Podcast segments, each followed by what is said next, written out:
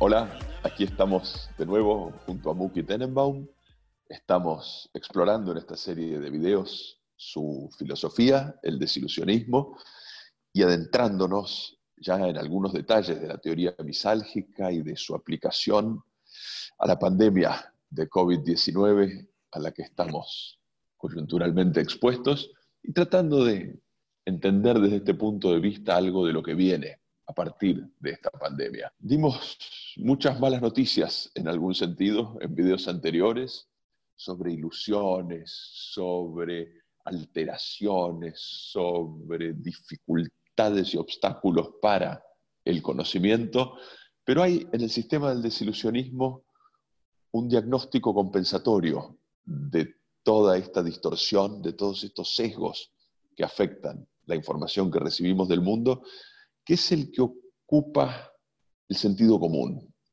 Así que le vamos a pedir a Muki que nos hable del papel del sentido común dentro de su esquema y después vamos a ver si desde aquí podemos analizar algo de lo que ahora ocurre. Interesante sobre sentido común es que todo el mundo parecería tener sentido común. Y, yo, no diría que no, ¿eh? yo te diría que todo el mundo tiene sentido común. Un ejemplo que yo di en su momento en mi libro, eh, Desilusionismo, es donde yo cuento, si vos caes con un avión, aterrizás forzosamente en Papúa Nueva Guinea. Papúa Nueva Guinea es un lugar muy interesante que tiene más de mil civilizaciones distintas, con idiomas totalmente distintos uno del otro, de un valle al otro, no, se pueden entender entre ellos. Pero hay gente que vive aislada hace mucho y te encontrás con uno de los dos lugareños y, y vos, ¿cómo le decís que tenés sed? o, que te cortaste y necesitas un apósito o algo para tu corte. Le haces así, con la mano, o le mostrás acá, o le mostrás directamente acá. ¿Qué va a entender la persona? bueno, ahora tu idioma, nunca, nunca vio una persona como vos, especialmente como yo, y, me dice, y, ¿qué va a pasar? Bueno, lo que va a ocurrir es que esa persona va a entender que yo tengo una herida y me va a dar algo para la herida o no. Pero en principio va a entender, hoy si yo le hago así, que quiero comer o quiero tomar, y si yo hago así, va a ser tomar. Es decir, el sentido común dice que lo que yo necesito una vez que muestro una herida es algo para curar la herida, ¿sí? no un cuchillo para agrandarla, ¿sí? o, una cruz para rezar. Es decir, no es lo que va a ocurrir. Que el sentido común va más allá del idioma, no, no está en el lenguaje. Una vez que dije que todo el mundo tiene que sentido común, no quiere que todo el mundo lo aplica. Pero lo interesante es cómo, qué es sentido común. Todo el mundo habla de sentido, ¿de qué está armado? sentido común tiene dos áreas. Una es los datos y la otra es, llamémoslo, el motor, el mecanismo que lo hace funcionar. En cuanto a los datos, la calidad de estos datos van a decidir la calidad de la decisión. Si yo tengo los, los datos incorrectos, no importa cuánto sentido común yo tenga, el resultado va a ser malo. Aleatoriamente, bueno quizás, pero en general va a ser malo. Entonces, primero está la parte de los datos. Yo digo, los datos no pueden estar podridos. Es decir, no, no puede tener fake news, si uno quisiera basar una decisión eh, de sentido común en fake news, y son fake news, y va a tener un problema. Los resultados no van a ser buenos.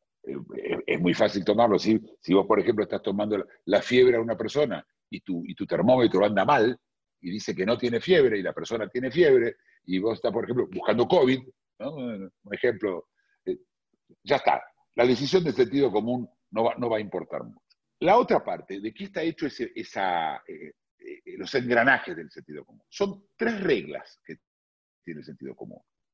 Uno es el de relevancia, es decir, cuando tengo que tomar una decisión, tengo que saber cuán relevante es la decisión que voy a tomar.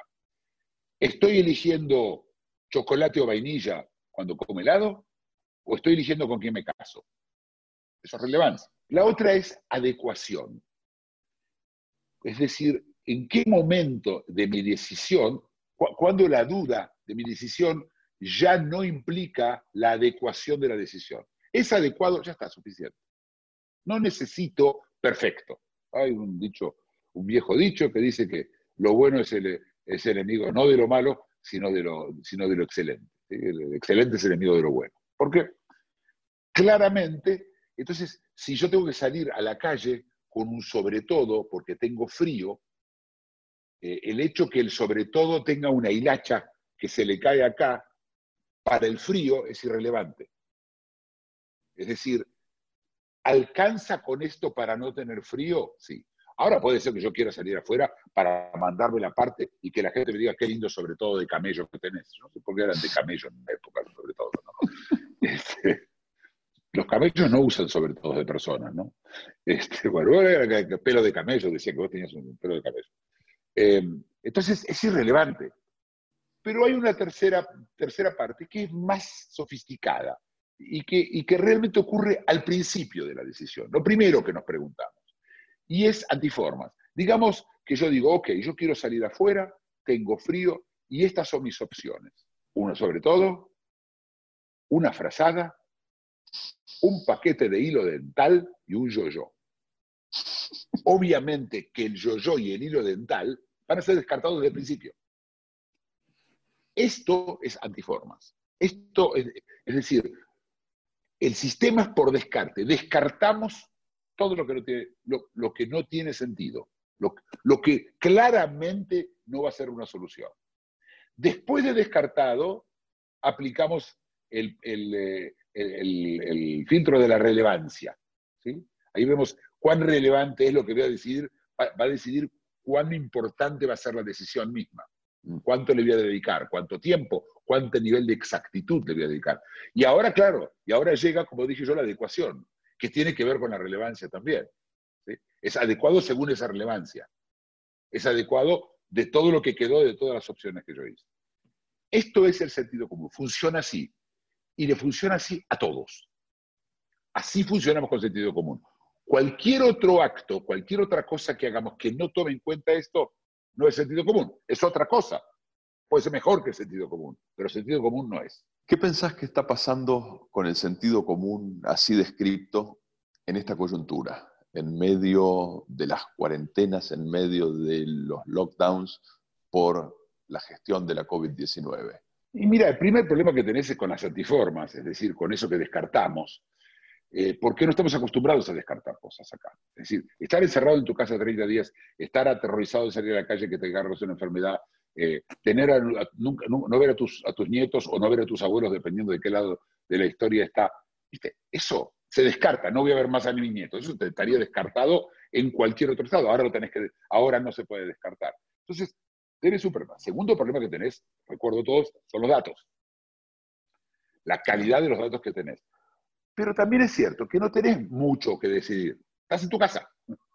Y salís a la casa con, una, con, un, eh, con un tapabocas y un par de anteojos, si sabes lo que estás haciendo. Y te cuidás cuando entras a la casa. Pero muchas decisiones no hay para tomar en general. Creo que quizás empezamos a... eh, porque el sentido común también hay que ejercitarlo. Porque vos querés sonambulear usando el sentido común. Vos querés que tus decisiones sean automáticas, habituales, utilizando el sentido común. Vos querés que el sentido común decida una cosa y después la use siempre, porque detrás de cada hábito probablemente hubo un sentido común antes. Y quizás no, y en ese caso, por supuesto, el hábito tiene los defectos que tiene. Y no, entonces, no tenés los hábitos, los hábitos nuevos son muy difíciles y no, no, no estás usando casi sentido común. Y, y las decisiones son todas mentales. ¿Habrá vacuna, no habrá vacuna? ¿Habrá remedio? Vos, vos no tenés que hacer nada. Se te deciden, ¿no? Es- ah, Esto es lo que ocurre. Y más a mediano plazo, digamos, a la salida de la pandemia y su gestión, ¿sentís que se van a restaurar los mecanismos del sentido común? Se van a tener que restaurar. Porque quien no los pueda restaurar, la va a pasar peor. Mira, ya se viene una época brava. La, economía está destrozada, el tema este del, del bicho parece que no se va tan rápido, es decir, lo de la vacuna ya sabemos, las cosas no pintan bien. Y viste, cuando salgamos, y ya estamos medio saliéndolo, no, no los que estamos en Argentina, pero en Europa, en Asia, medio se está saliendo, va a ser muy importante usar el sentido común porque son cosas que no estás acostumbrado. Entro con eh, barbijo a mi casa, no, si estás en tu casa, estás con tu familia, ¿para qué vas a hacer barbijo?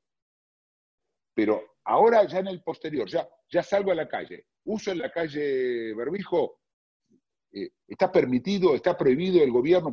Eh, vos, sabéis que todas estas cosas, eh, la gente toma decisiones tomando en cuenta tres, por tres motivos, yo lo dije. ¿sí? El primero es, la gente tiene miedo y se queda en su casa porque tiene miedo de morirse, porque tiene miedo de contagiar a terceros, por supuesto, y porque tiene miedo que el gobierno le encaje una multa. Entonces, a, ver, hay toda una, historia que queda ahí colgando, en la que vos saliste afuera, en la que tenés reglas, y ahora dice, ¿se puede estar afuera en, el restaurante eh, comiendo con alguien? Sí, pero ¿cuánto? Cuatro minutos, empieza a decir, pero ¿y cinco? Y cinco también. Sí, cuatro se puede, probablemente cinco también. Y tres, y tres, ocho, y tres, eh, tres minutos, cuarenta segundos. Estamos ahí justamente en la adecuación, es suficiente, más o menos tenemos una idea. Una hora y media ahí claramente no. Pero vas a tener que ejecutarlo todo el tiempo.